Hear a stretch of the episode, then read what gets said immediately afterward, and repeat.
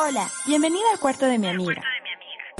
En los próximos minutos escucharás una charla feminista sobre activismo, militancia, actualidad y uno que otro chisme.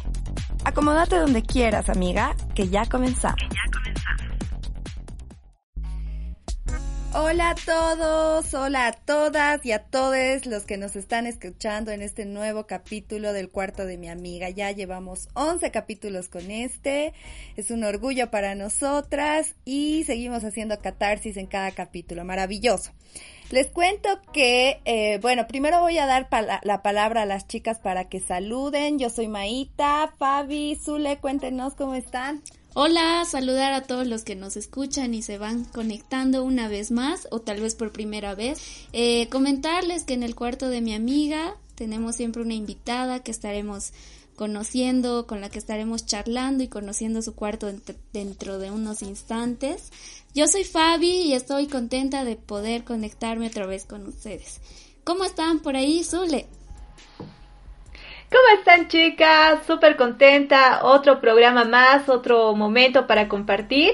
Y bueno, creo que hay cosas que no dejan de pasar en el país que es re importante poder conversarlas y robarnos unos momentos em, para poder reflexionar. Y bueno, lo vamos a estar haciendo con otra invitada especial que nos está permitiendo ingresar a su cuarto en este nuevo capítulo.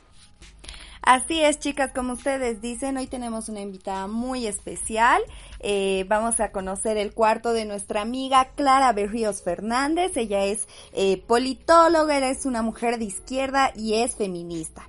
Eh, un poquito para conocer de ella. nos ha costado resumir su amplio, su amplia biografía, así que para, para tener algunos datos, ella ha sido coordinadora y columnista invitada de, eh, del suplemento Ideas en página 7. También ha sido colaboradora de la sección eh, Diarios de la Democracia en el suplemento Ideas también de página 7 y realizó la revisión eh, hemerográfica del libro de regreso a octubre 10 años después.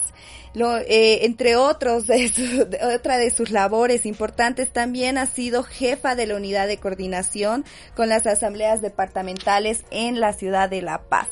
¿Cómo estás, Clara? Eh, contanos qué, qué, qué, qué dices en esta cuarentena. Ya un poquito estábamos hablando al respecto, ¿no? El, el, el cómo nos sentimos en esta cuarentena durante estos días. Hola chicas, sí, gracias por la invitación. Este, saludos a todos, todes, todas que están escuchando el programa. Y no, la verdad es que yo estoy súper feliz de estar en acá en el programa, charlando con ustedes. Bueno, sí, no creo que mi currículum sea tan amplio todavía, o sea, como que soy una pequeña hormiguita que anda trabajando así todo el tiempo y que no ha parado, pucha, creo que nunca, desde que soy changuita, así que es eso nomás. En la cuarentena estoy, bueno, un cachito más disfrutando de estar con mi hijita en la casa.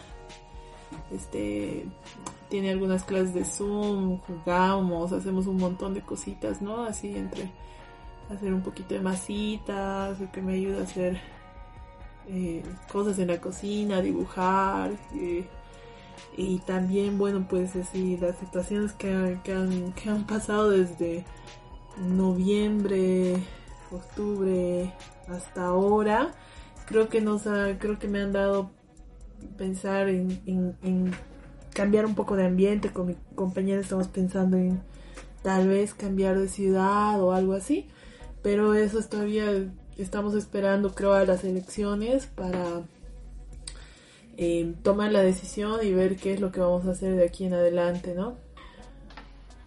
Mucha Clarita, sí es eh, una situación súper... Eh, diferente, eh, con muchas complicaciones para todas las personas. Y creo que como tú mucha gente que bueno eh, se ha ido de, de Sucre o de otras ciudades hacia, hacia La Paz o hacia otros centros em, por situaciones eh, de estudio, situaciones de trabajo, pues sí, es la cuarentena y todo lo que nos ha pasado le está haciendo repensar el proyecto territorial de vida y, bueno, creo que sí, sí, estamos eh, como que a la espera de que, qué va a pasar, porque como decíamos, es como una vorágine de cosas que están pasando y, y bueno, como que nos ha ido arrastrando hasta un punto bastante, bastante loco, bastante incierto, semana tras semana de, de estos meses.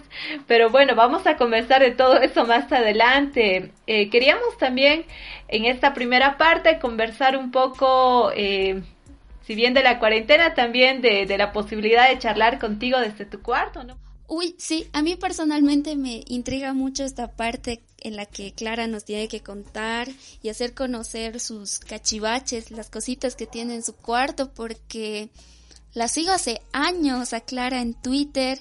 Eh, de hecho, nunca la conocí, no, nunca pasó de un avatar y leer los 140 caracteres de ese entonces que, que nos acercaban a saber lo que piensan y la opinión de muchas personas y en este caso una de las primeras tuiteras bolivianas, tal vez me animaría a decir. Y bueno, me parece súper chala, súper genial coincidir esta vez en esta parte y podernos conocer también de una forma más íntima eh, y también saber lo que piensas, cuál es tu opinión sobre diversas cosas que ya iremos charlando más adelante.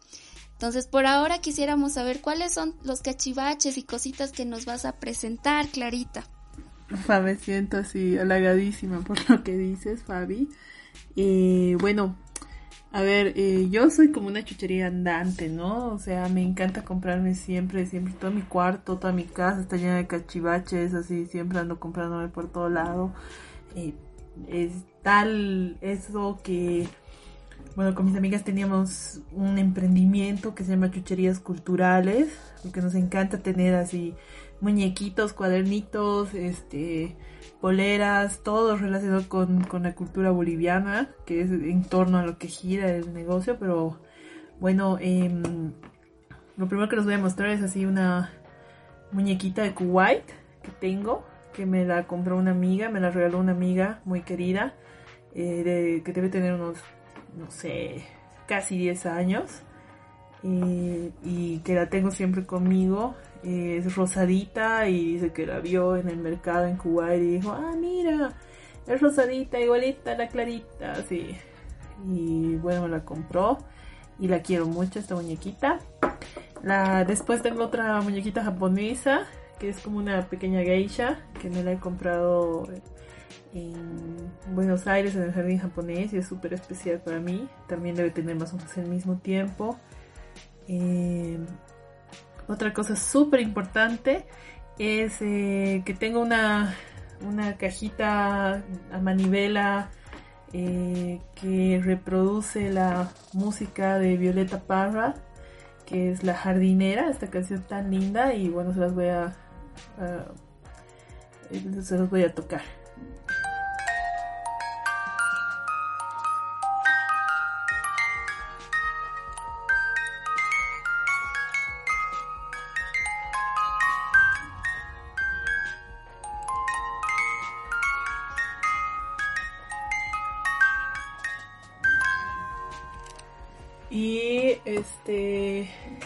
Después tengo este libro que es importantísimo que se llama Violencias descubiertas en Bolivia. Em, que es un, o sea, un libro que es súper difícil de conseguir. Yo lo tenía en fotocopia y lo logré, logré conseguirlo así, en la edición original. es un libro al que puedo volver una y otra vez y que lo leo y releo y que me, siempre tiene muchísimo sentido está subrayado por todo lado. Eh, es un, es así, me parece que es así como de los libros fundamentales de la sociología y de la política boliviana. Y aparte de eso, este, que bueno, es así como impresionante, ¿no? Este libro está coordinado por Javier Alboy Raúl Barrios, escribe Silvia Rivera en el libro eh, Patricia Kotle, Beatriz Ruiz, o sea, eso es, es impresionante, así que tú este lo tengo desde, pucha, desde que viví en Sucre hace muchísimo tiempo, ¿no? Dos, allá por el 2004, 2005. Y por último, tengo eh, un par de cassettes de Charlie García que, se, que son el Obras Cumbres, que tal vez esto es lo que me acompaña más tiempo, que va de un lado a otro conmigo, que lo compré cuando existía todavía Discolandia en Sucre. Em, lo he escuchado mil veces, ha sido así como lo fundamental en mi vida. El cassette está súper bien cuidaditos, de los dos cassettes están súper bien cuidaditos. Miren, aquí están las letritas y todo. Y bueno, es así como que lo más, de las cosas más preciadas que tengo, ¿no? Pero como les digo, o sea, vienen a mi casa y van a encontrar, o sea, soy re fan de comprarme macanitas. Eh, tanto que voy a la feria el 16 de julio y siempre salgo con muñequitos que ya han sido expropiados por mi, por mi guagua, pero siguen siendo mis, mis juguetitos. Qué lindo, Clarita. Es muy lindo desde las muñequitas. Mira, esos, esos modelos de muñecas son, son modelos que no encontramos, ¿no? Que no nos venden, que no, no, no, no encontramos así por así, ¿no? Hay que tener eh, mucho, mucho ojo con eso también. Y me encanta también el, el libro del que nos hablas. Eh, si podrías eh, decirnos un poquito más sobre el título de la obra, o bueno, del libro que nos estás compartiendo para que las personas que nos están escuchando eh, conozcan un poquito más de Clarita cuál es el libro que les que, que, que guarda desde el 2005.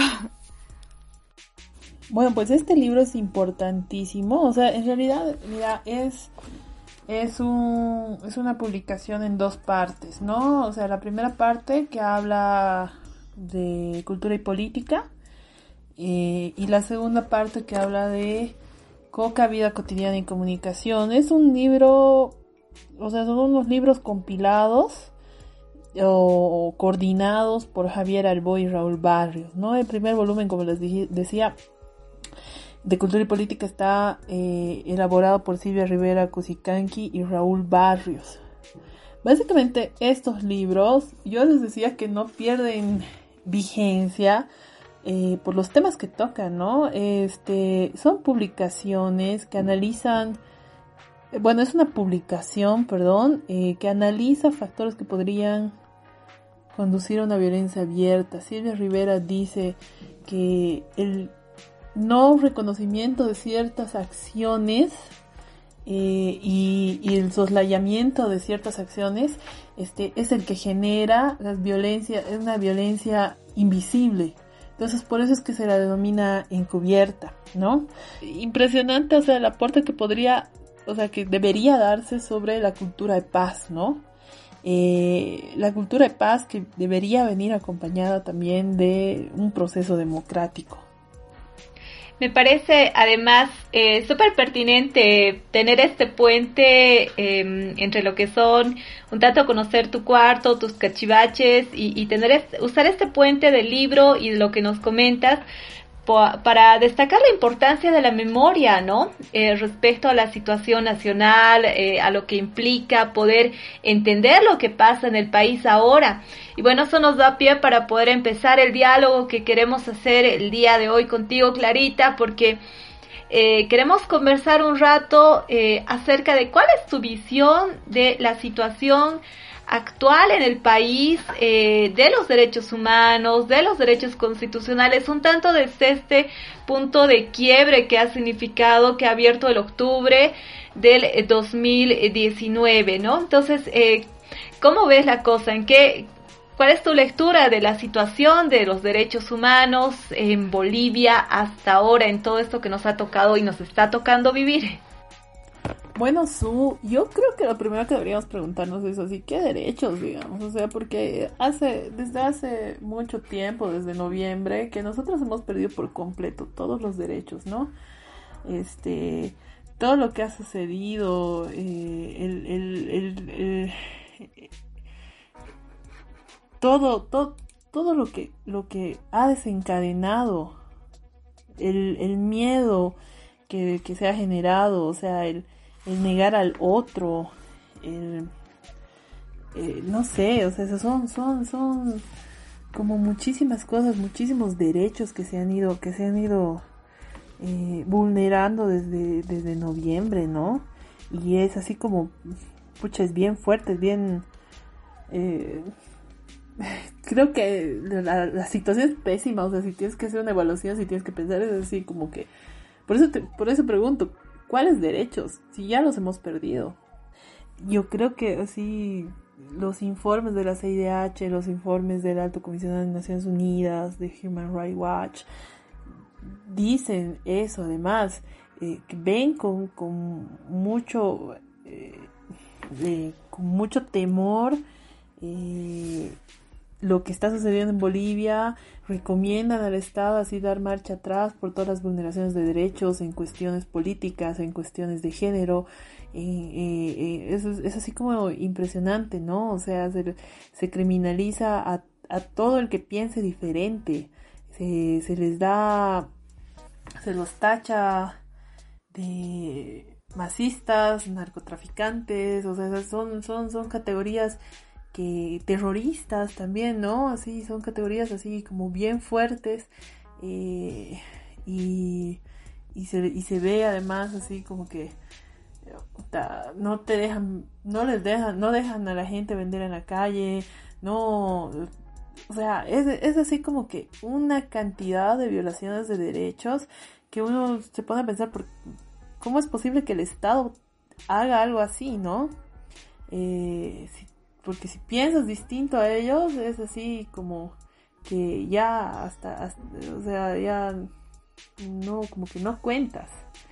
Eh, y es tristísimo que hagan de oídos sordos así sobre las vulneraciones de todos los derechos, el derecho al trabajo, el derecho a la salud, el derecho a la vida digna, eh, eh, derechos que habían sido alcanzados, o sea, derechos los derechos humanos y los derechos laborales son derechos que, que, que, en los cuales no se retrocede, ¿no? Este, son como al ser derechos alcanzados, al ser derechos logrados, siempre es hacia adelante. Y acá lamentablemente estamos, es muy triste tener que hablar de que estamos en retroceso. Todos los días hay una vulneración nueva a los derechos. Todos los días. Es, es, es, es, es, es como que el, eh, eh, el Ejecutivo no comprende que la gente tiene derechos. Y eso es lo que, lo que me parece más triste, ¿no? Tener que estar hablando en esta situación de que no tenemos derechos, o que, o sea, que ha habido un retroceso en los derechos, es así como eh, muy fuerte, es, es muy, muy, muy complicado. No, no se debería concebir un estado así pero lamentablemente estamos en eso, ¿no? Eh, es, es, es, es, lo que está sucediendo eh, y, bueno, ¿qué hacer sobre el retroceso de derechos humanos, derechos constitucionales? Pelearla, ¿no? Sí existe, o sea, estamos viviendo ese retroceso. Entonces, eh, eh, y la cuarentena lo único que ha hecho es que, que, sea más notable, más visible, más palpable todos los días. Y así que, que, me parece a mí maravilloso el punto que, to el punto que tocas, el, el de la vulneración de estos derechos humanos eh, en nombre de decretos supremos que se han ido lanzando a partir de, del día uno de la, de, la, de la cuarentena, ¿no? Y a partir de esto también hemos visto casos eh, eh, personales, ya personalísimos, eh, de vulneraciones fatales a los derechos humanos de las personas, ¿no? Un, un, atropello también de parte de las Fuerzas Armadas porque tenían el respaldo desde el, el Poder Ejecutivo y todos estos discursos fascistas, como tú lo dices, de, la, de parte de nuestras autoridades, ¿no? Eh, esta autoridad tan ocurrente en cada, el, el, ministro Murillo, que ha lanzado desde que ha empezado la, la, la cuarentena, mmm, discursos fuertes, ¿no? Que, que, que, que, la población ha adoptado también esos discursos durante todos estos días que hemos estado en cuarentena hasta el día de hoy. Y como dices, es importante el recalcar que si bien podríamos empezar a realizar eh, eh, acciones constitucionales contra todas estas eh, vulneraciones de derechos, la gente no lo hace porque el fascismo ha, ha, logrado de cierta forma lo, el, factor más importante, ¿no? Para frenar a defensores de derechos, para frenar a quienes quieran alzar la voz, que es el miedo eh, escudándose en sus fuerzas armadas. Y eso es muy jodido. Pero eh, hay otro punto también que nos importa bastante en, este diálogo, es eh, la situación de las mujeres, la situación de los derechos humanos de las mujeres durante esta pandemia, que en este contexto, hablando de, todo este retroceso que podemos estar viviendo, eh, ¿tú qué, qué, qué, qué, consideras? ¿Cómo lo ves? ¿Cómo ves este tema de los derechos humanos de las mujeres eh, a partir de este, de este gobierno transitorio? Considero que a las mujeres nos ha tocado como lo más fuerte, ¿no? O sea, es, como que pasa muchísimas cosas. En, en el ámbito político hay, hay un montón de casos eh, emblemáticos. Estábamos hablando así de, de, los casos como el de, eh, el de Alejandra Salinas, ¿no? Que trabajaba en Agetic y fue sacada así como una vil delincuente de, de su oficina, le secuestraron las computadoras en las que trabajaba junto con otro compañero y la, y, la llevaron a, la cárcel de Miraflores sin ningún justificativo, simplemente diciendo que ella había mandado así onda memes desde su computadora y que estaba involucrada en el caso de, del supuesto fraude. Se secuestraron sus computadoras y hasta ahora no hay una sola prueba de que sí haya tenido eh, alguna implicancia, ¿no? pero ella para salir con libertad condicional tuvo que pagar 50 mil bolivianos y, y, y, bueno, hasta ahora no le, no le encontraron nada. Está también el caso de Lorgia Fuentes, que fue apresada por tener relación con C y tener relación con Carlos Romero, era algo así loquísimo. La llevaron a, a un, al penal creo que al de Miraflores, este, tuvo una descompensación, algo así como una embolia, y la internaron en, en, el, en un hospital ahí en, la misma zona, y para que no se escape la encadenaron a su cama. Encadenada, ¿cómo es posible? ¿Cómo se puede pensar algo así, no?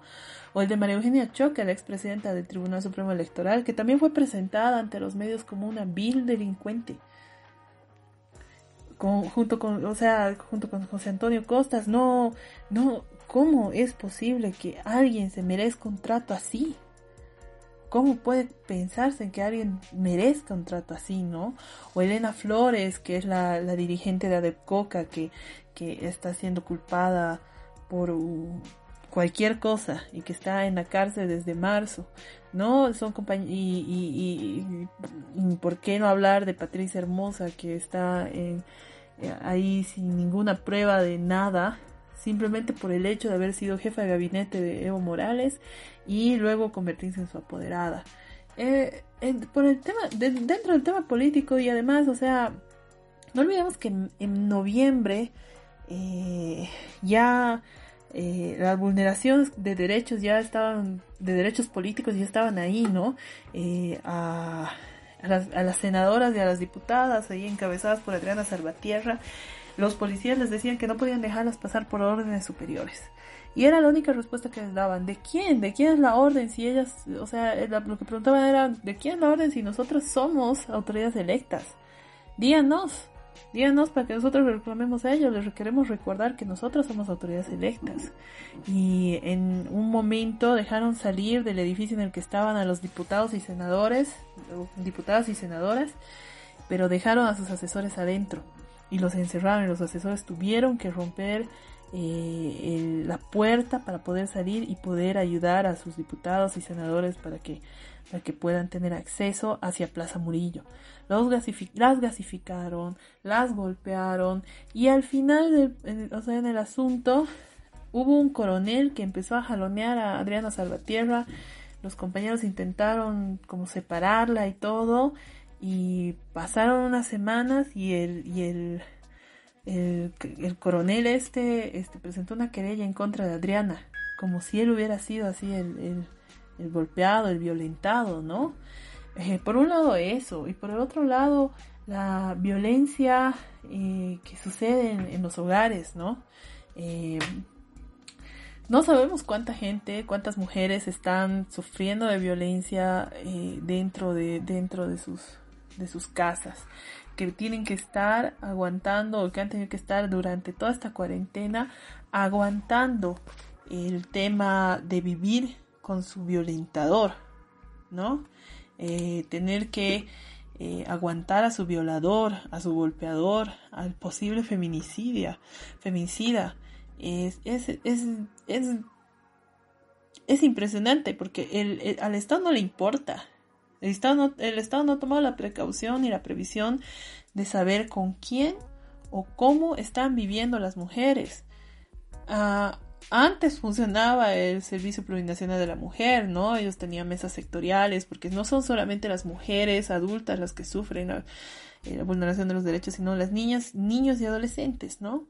Em, en, en, este tipo de situaciones siempre son las mujeres las primeras en sufrir eh, situaciones de violencia y es así, está comprobadísimo. En situaciones de emergencias y desastres está, son las mujeres las primeras en sufrirlo. Entonces el Estado no hace nada, no pueden ni siquiera saber, o sea, no, no tienen ni la menor idea de, de, cómo funciona un SLIM en ciudad satélite. Entonces no podemos esperar que puedan hacerse cargo de, eh, de la protección que se supone que deberían tener todos los sectores de la sociedad, ¿no? Eh, y uno tendría que ser consciente de eso. Lamentablemente, a vos no te cuida el Estado cuando eres mujer. Te cuida tu hermano, te cuida tu amiga, te cuida tu, tu, tu, te cuida tu madre a veces, o sea, eh, te cuidan tus, tus compañeras, ¿no? Este, y, pero el Estado nunca. Y no es de ahora, pero ahora es más palpable, ahora es así como que se olvidaron de que, de que el Estado tiene que proteger ciertas situaciones, de que existen normas que tendrían que cumplirse para proteger a la mujer, pero no puedes confiar tampoco en la policía, ¿no? Porque es el primero que te va a cuestionar por qué te ha sucedido eso. Entonces te revictimizan. Esa, esa es una situación tan fuerte que eh, en lo que va del año ya existen 50 feminicidios.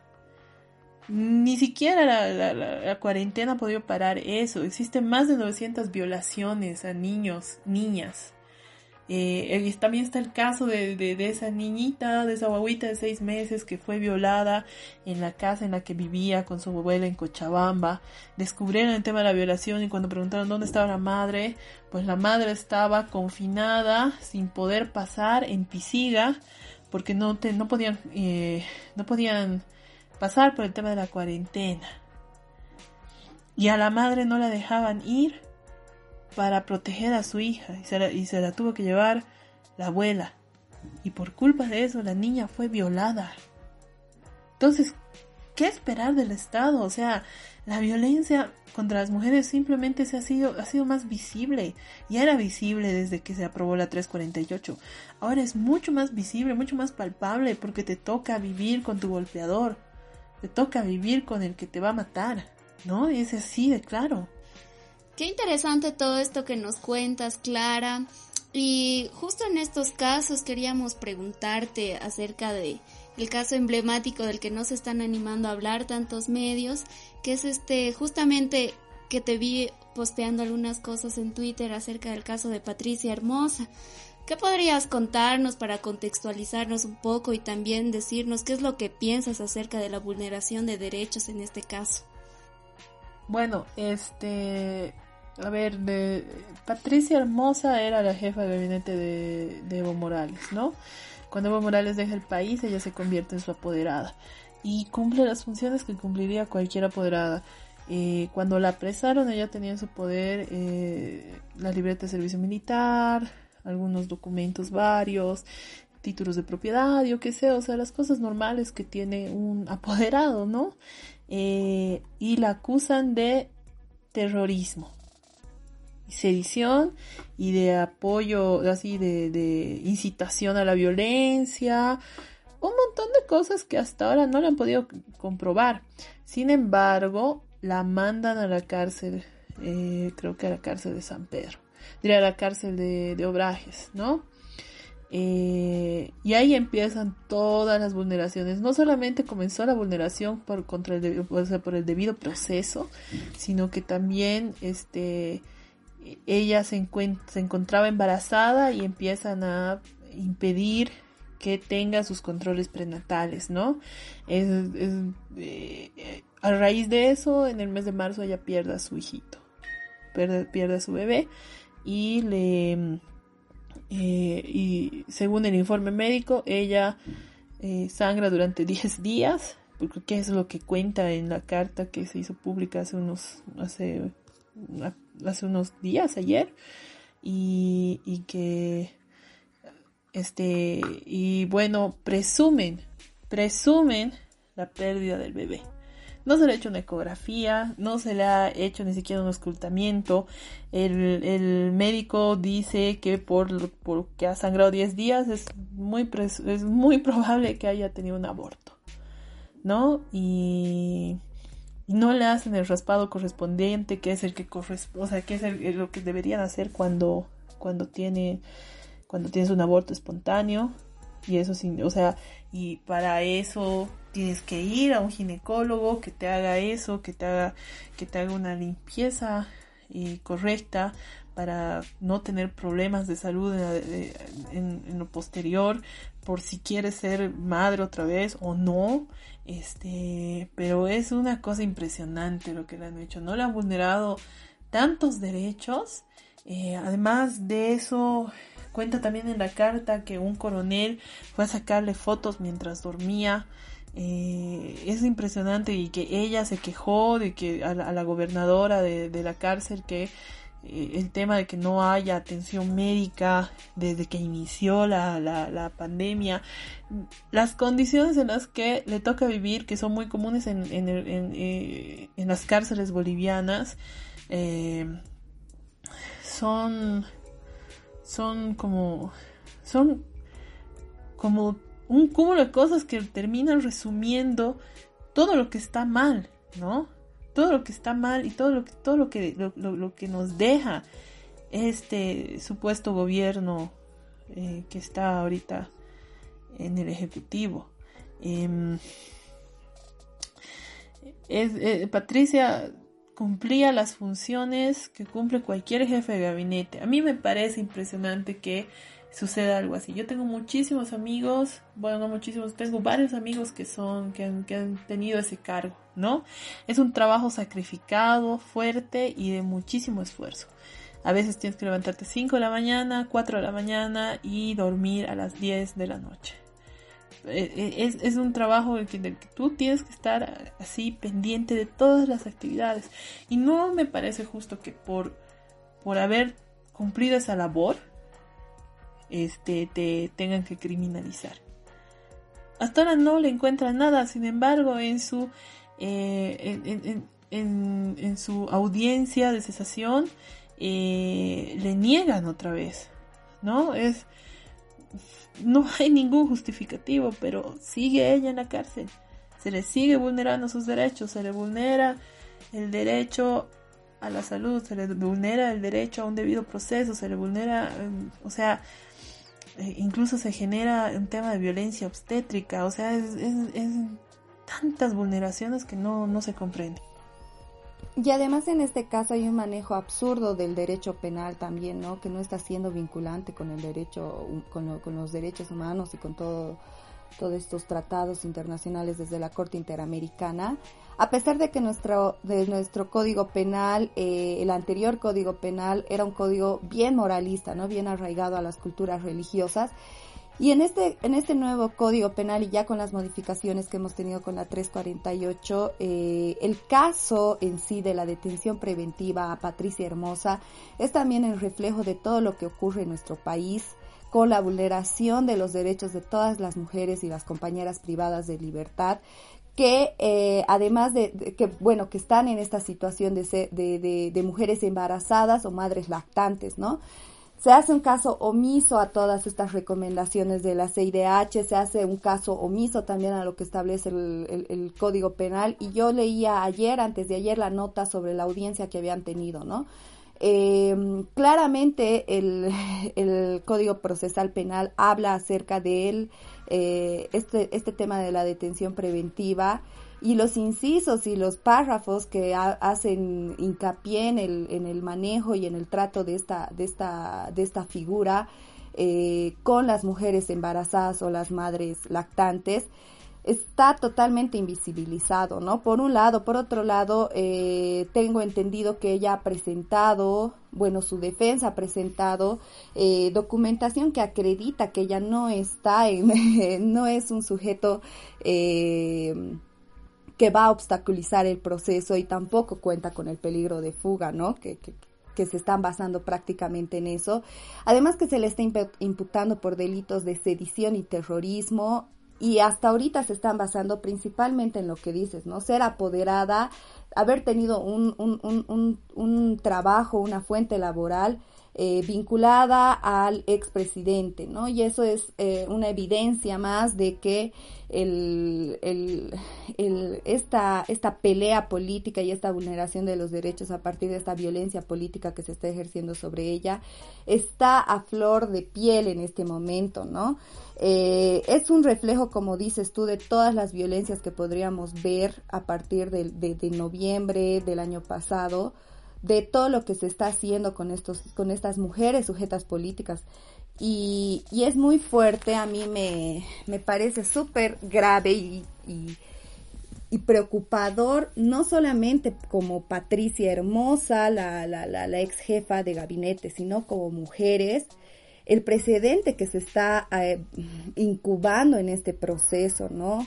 A la larga, ¿qué va a pasar? Hemos, yo he, seguido algún rato casos aquí en Sucre, de, en el penal de San Roque, de chicas que de igual manera no se ha tomado en cuenta el hecho de que sean madres, no se ha tomado en cuenta, en cuenta el hecho de que estén embarazadas, sino esta idea de criminalizar de una vez y por todas bien fuerte a las mujeres sin eh, contemplar estos derechos humanos, sino tratarnos como eh, sujetos sin equidad, sin igualdad. Es jodido y es bien fuerte porque no, pues es un retroceso jodido para las mujeres, ¿no? Quienes alguna vez hemos estado eh, siguiendo o al tanto de, del caso de las mujeres privadas de libertad en Bolivia, sabemos que esto no es de hoy, no es de, noviembre, no es de hace mucho tiempo.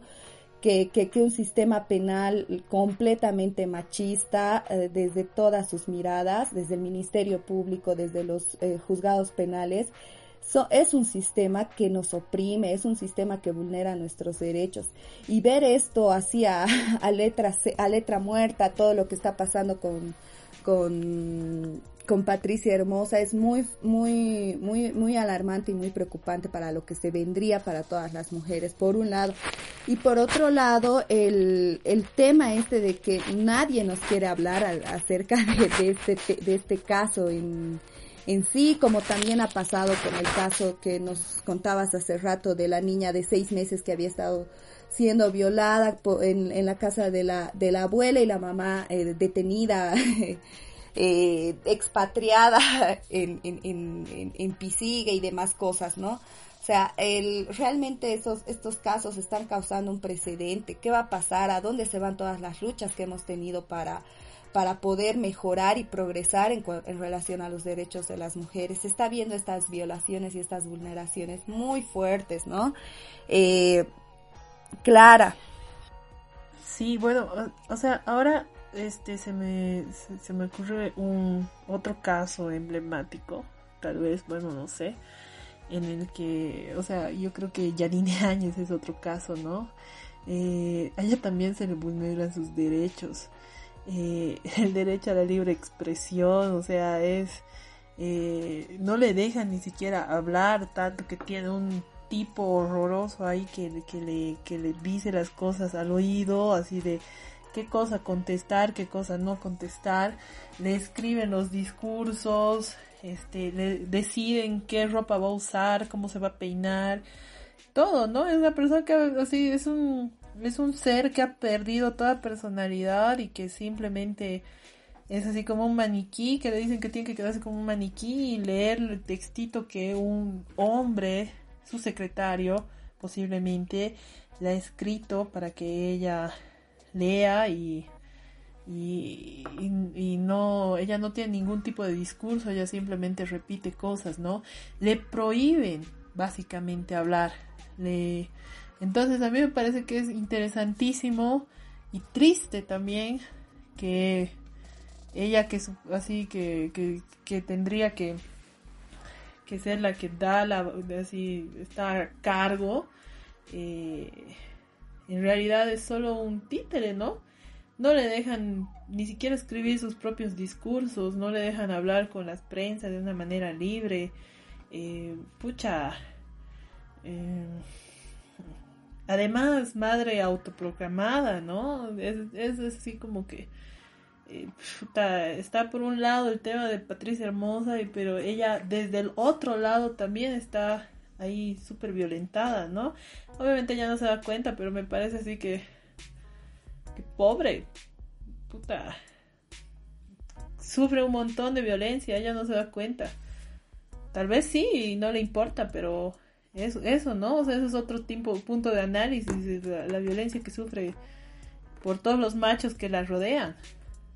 Te decía Clarita, me parece un tema que también es muy importante que no lo dejemos pasar en cuanto ya en esa, en esa recta final de los análisis que estamos haciendo, esta construcción de este pensamiento eh, fascista que nos has indicado, que me parece que es eh, necesario analizarlo y entenderlo, para tal vez explicarnos lo que está pasando en el país, porque hay una buena parte de la población que hasta hace algunos meses atrás todavía estaba defendiendo de forma masiva estas vulneraciones de derechos humanos, derechos constitucionales en el país, bajo el eh, justificativo de que bueno, era, es gente del MAS, se lo merece, son indígenas, se lo merecen, son terroristas, se lo merecen. Como ha ocurrido con las masacres em, de, de Sacaba, de Sencata, que han sido situaciones sumamente brutales de ejercicio de violencia militar, violencia policial, y mucha gente las ha justificado, pero creo que con el paso de estos meses, a medida que se han ido destapando una serie de hechos de corrupción y la gente ha empezado a darse cuenta y también ha empezado a sufrir en carne propia las las situaciones de no poder contar con eh, un sistema de salud que responda a la necesidad de, de, de, poder salvar vidas de la población en este, en este momento tan crítico de la pandemia, porque no hay equipos, eh, no, hay, mm, no hay suficientes profesionales en salud y etcétera de cosas. Creo que sí es necesario que podamos pensar y replantearnos qué sucede con esta construcción del pensamiento y del discurso fascista en torno al, al construir nosotros, los buenos, los demócratas, los defensores de la vida, de la democracia, este, en última instancia de la salud, eh, frente a los otros que eh, se les ha hecho una serie de criminalización política, ¿no?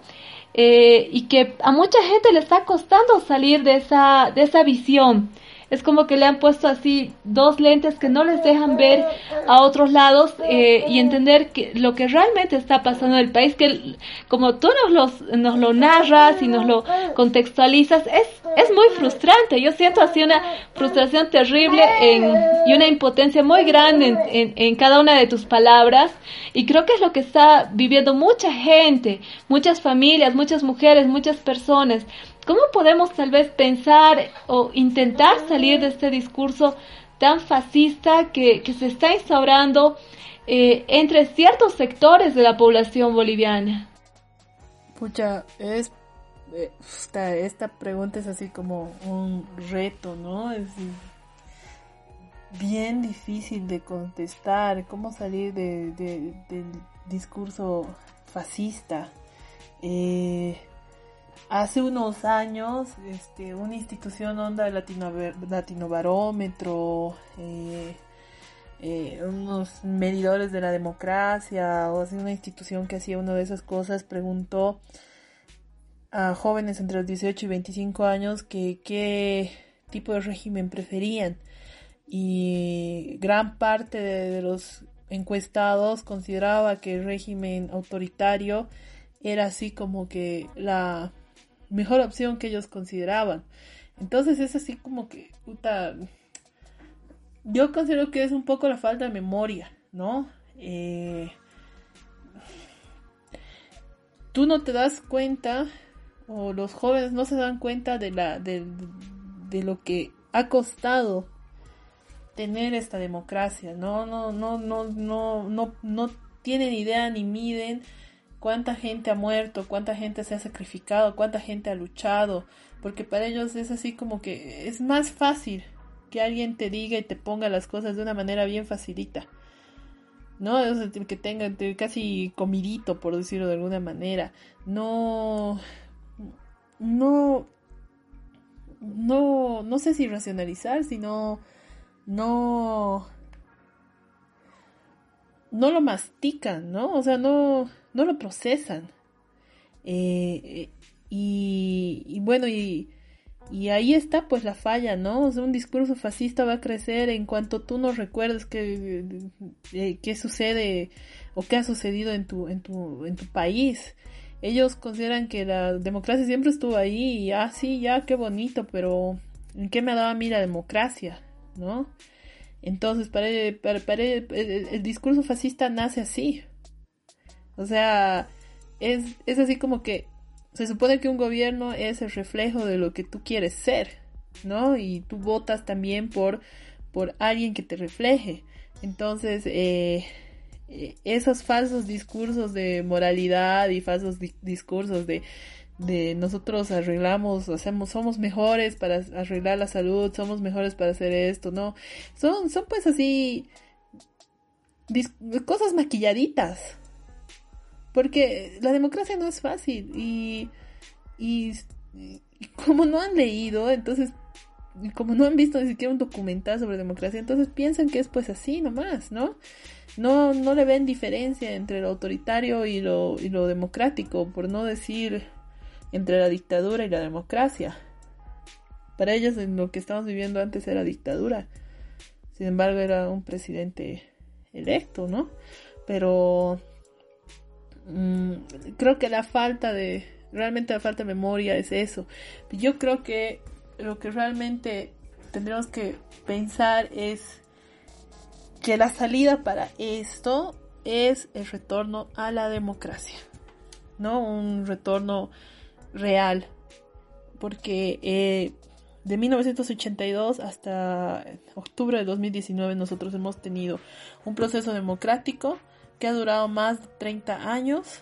Estábamos a punto de ir a los 40 años, pero lamentablemente en ese momento en el que eh, Áñez autoproclama como presidenta, rompemos con el orden constitucional, rompemos con el orden democrático. Entonces, a partir de ese momento nosotros volvimos a cero, ¿no? Así que eh, lo que lo que nosotros tendremos que pensar y una manera de, salir del discurso fascista, eh, es, es, es, la recuperación de la democracia. Tendría que ser, esta se va a convertir en una nueva etapa, ¿no? O sea, eh, y creo que es importante. Por eso considero que la salida real para todo esto es tener elecciones lo más pronto posible porque no hay otra otra salida, no hay otra solución. Eh, es lo que se hablaba y, y, que y lo que decía Bacop el otro día eh, en su carta y suscribo además, ¿no? O sea, el derecho a la salud no significa que niegue el derecho a la democracia, ¿no? Un derecho no anula al otro. Entonces hay, hay, hay que tener bien claro eso.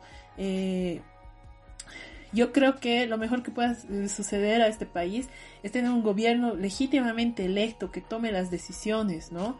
Y que pueda reencauzar lo que se ha perdido en noviembre. Y es así de claro. Esa es la salida. Eh, el discurso fascista eh, se lo se lo destruye con con inteligencia y con lecturas reales de la, de, de, la, del país, ¿no? maquillando y culpando al otro nunca va a funcionar. Y, y en el reconocimiento de, del otro está también la respuesta. No, no, no, no, no existe otra cosa. Súper necesaria tu reflexión, Clarita. Qué importante la, la memoria, qué importante no olvidar de dónde venimos y que lo que se ha estado disfrutando esos años ha costado, es fruto de muchas luchas, que es lo que hablábamos en un anterior programa también respecto al Ministerio de Culturas, por ejemplo, ¿no?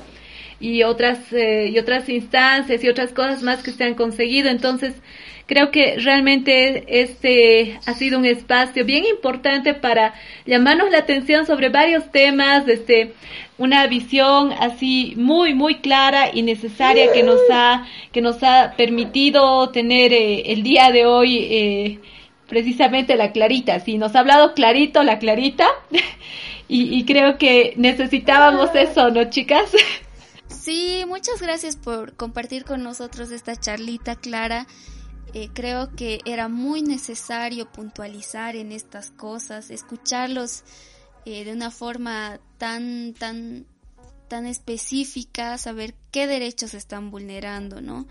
Porque nos has explicado así como con chuis, ¿no? Derecho por derecho vulnerado. Y eso me parece súper lindo y, e importante, ¿no? Porque si bien los jóvenes, las, los les jóvenes estamos ahí atentos a las noticias y a todo lo que está sucediendo y atentos también a, la realidad que, que cada vez pinta yendo hacia un lado muy, muy equivocado y sabemos que algo malo está pasando, el ver estas especificaciones que nos has hecho nos sirve demasiado para poder pensar y repensarnos, ¿no? Hacia qué rumbo estamos yendo como país.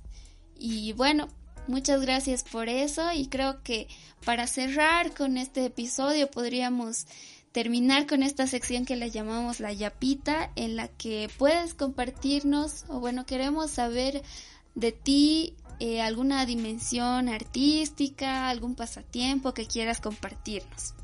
Bueno, pues eh, como ya les he dicho hace rato, yo tenía un emprendimiento con unas amigas, eh, o tengo todavía, que está un poquito en pausa, que se llama Chucherías Culturales, ¿no? Así intentamos eh, llevar la cultura boliviana a otras esferas y así en chucherías, en cuadernitos, poleras, eh, estuchitos, no sé, ese tipo de cosas.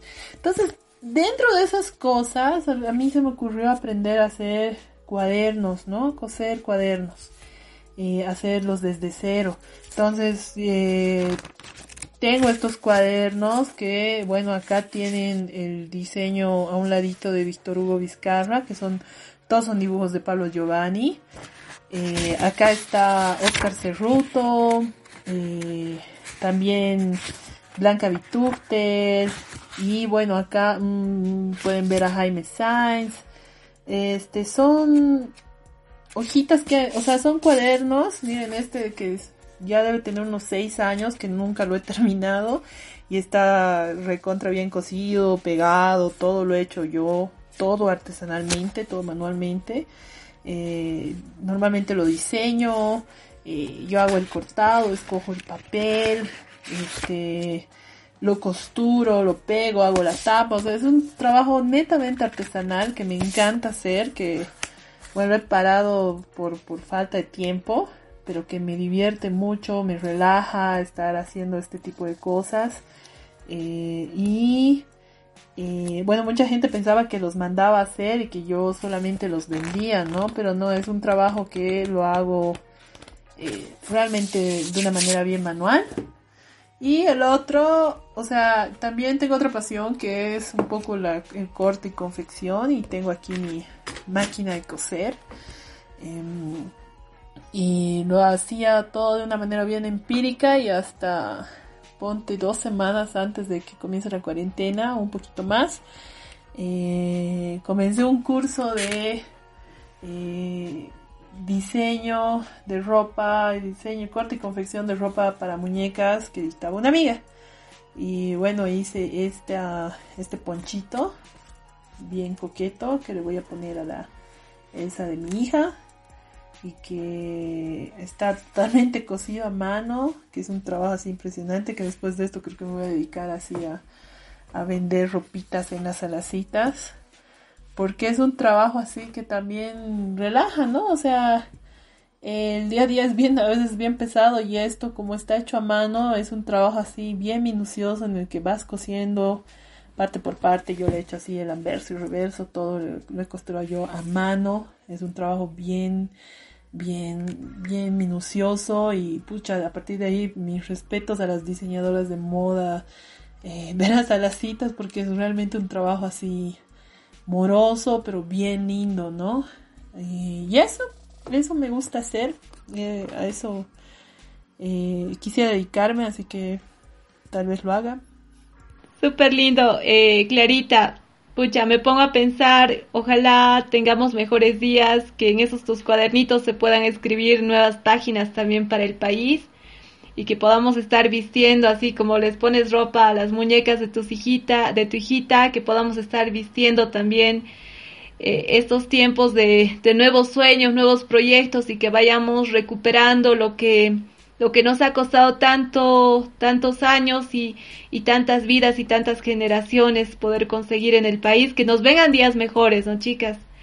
Y bueno, Clarita, agradecerte por todo el tiempo, toda la charla, así bien lindo, poder eh, conversar de temas necesarios, porque en el cuarto de, de nuestras amigas nos caiqueamos, eh, nos reímos, eh, nos acercamos, compartimos y también hablamos de, de, estas cosas que son bien urgentes y necesarias ponerlas eh, clarito para que sin pelos en la lengua para que las podamos ir eh, tal vez entendiendo desde estas otras miradas necesarias, ¿no, chicas? Así es, gracias, gracias por tu tiempo, gracias por abrirnos las puertas. Eh, Clarita y por, por esa claridad también al, al, al conversar con nosotras eh, y gracias por darnos la oportunidad de conocer todas estas sus habilidades que son maravillosas. Bueno, no, gracias a ustedes más bien por la entrevista. La verdad es que le he pasado muy bien, me siento muy cómoda. Gracias por dejarme este despotricar un poquito y, y bueno, eh, no, gracias por visitarme en mi cuartito. Eh, y nada, eso. Las gracias a ti y bueno, llegamos a de este modo al final, a concluir un nuevo capítulo del cuarto de mi amiga.